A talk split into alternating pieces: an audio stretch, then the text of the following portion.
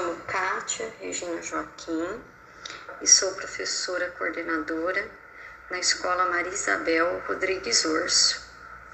Eu sou ponte quando colaboro com a formação dos professores no desenvolvimento das suas práticas pedagógicas. Eu sou ponte na escola no sentido de ser a facilitadora no processo de ensino-aprendizagem.